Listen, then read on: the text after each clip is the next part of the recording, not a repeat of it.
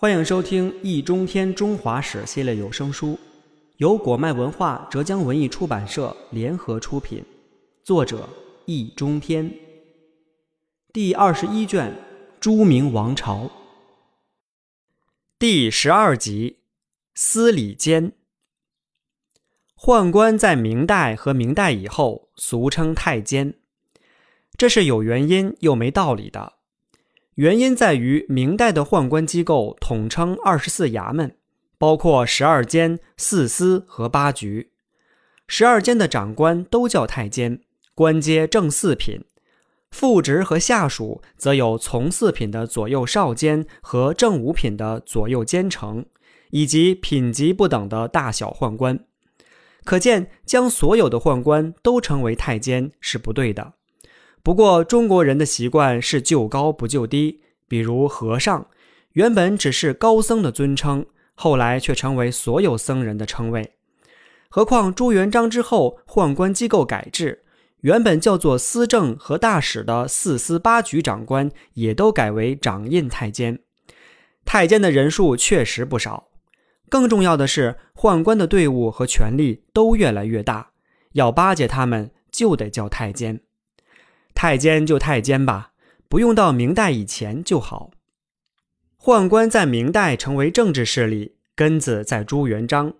尽管朱元璋是严格限制宦官权力，绝不允许宦官干政的，他甚至在洪武十年下诏明令禁止宦官读书识字，十七年又铸造了铁牌立在宫门口，并刻有如下字样：“内臣不得干预朝政，犯者斩。”那么，为什么又把账算在他头上呢？因为朱元璋把宰相废了，废了宰相，就只好建立内阁。内阁不是中央政府，只是皇帝的秘书班子，任何权力都没有。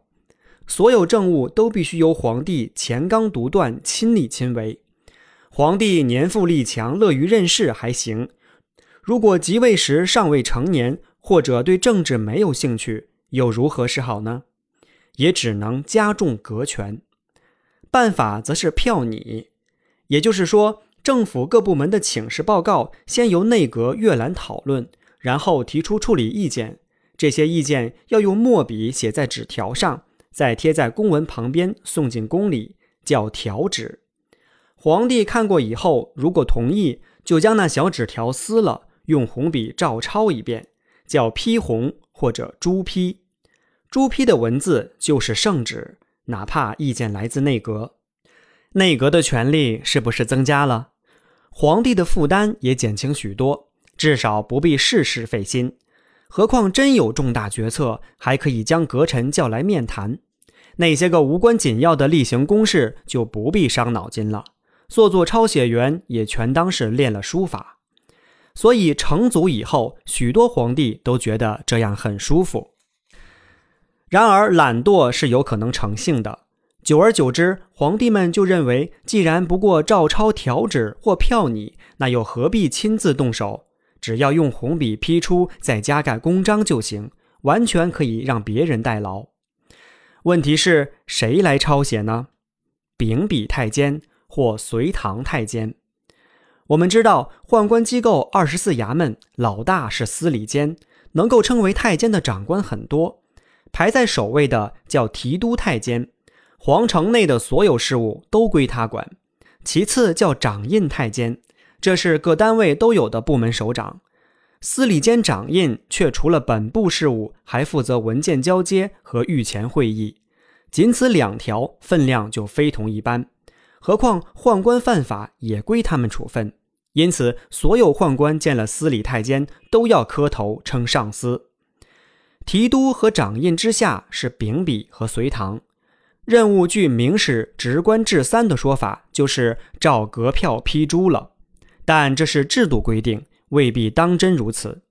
批朱是真的，照不照内阁的票拟却很难讲，因为按照规定，他们有编辑修改权，至少改正病句、错别字以及含糊不清之处是没有任何政治问题和法律问题的。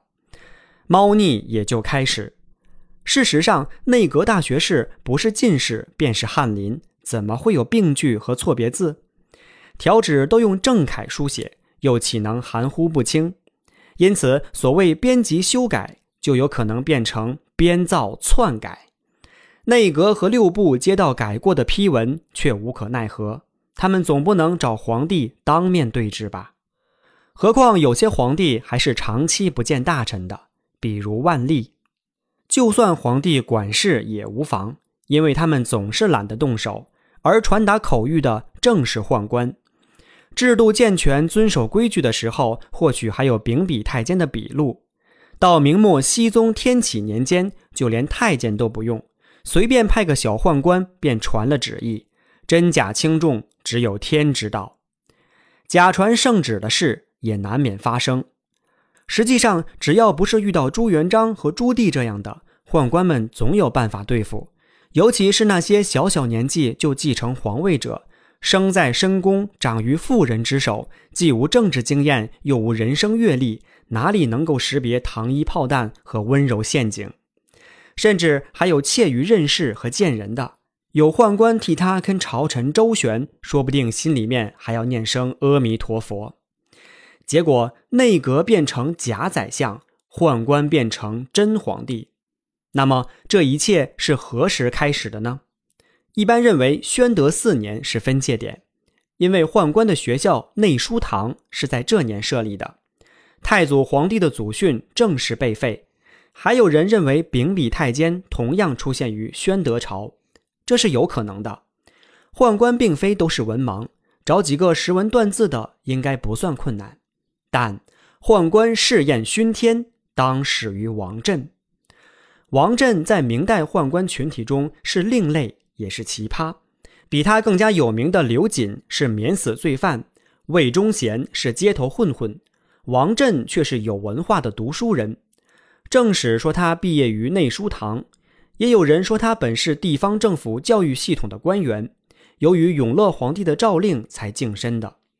这些当然无从稽考，但可以肯定的是，他曾经被宣宗安排陪太子读书，甚至为太子启蒙，因此太子即位的当年便成为司礼太监。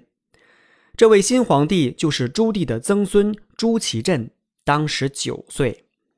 因此，王振的任命便未免可疑。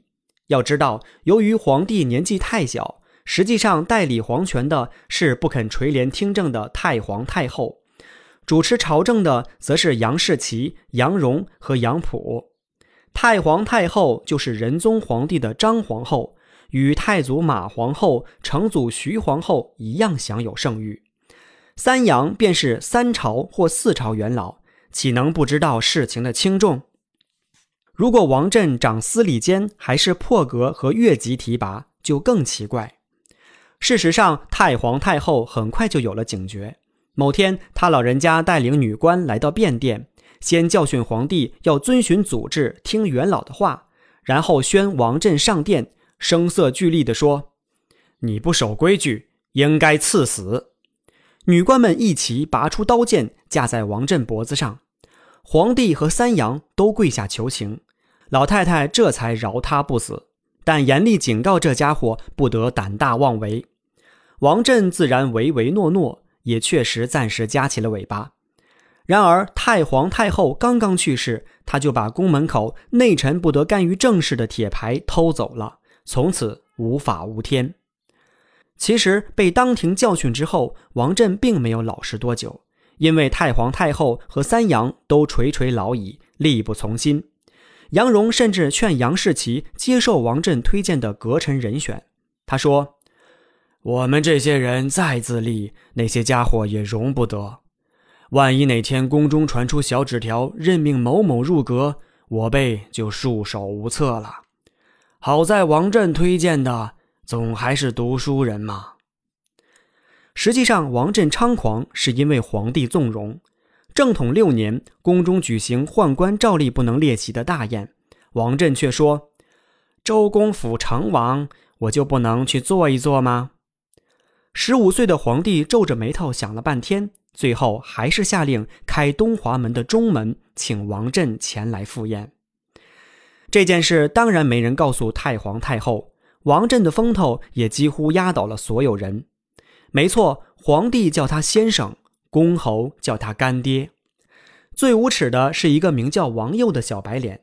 由于巴结王振当了工部侍郎，某天王振问他：“你的脸上怎么没有胡子？”小白脸答：“老爷没有的，儿子哪敢有？”王振应该笑了，他当然想不到，八年以后将为自己刹不住车的狂妄付出代价。正统十四年八月，王振在对蒙古部落的战争中，由于胡乱指挥，导致屡屡失败。被愤怒的禁卫军将领一锤打死，但直到临死之前，他都不可一世。这样的人如果成为特务，想想会怎样？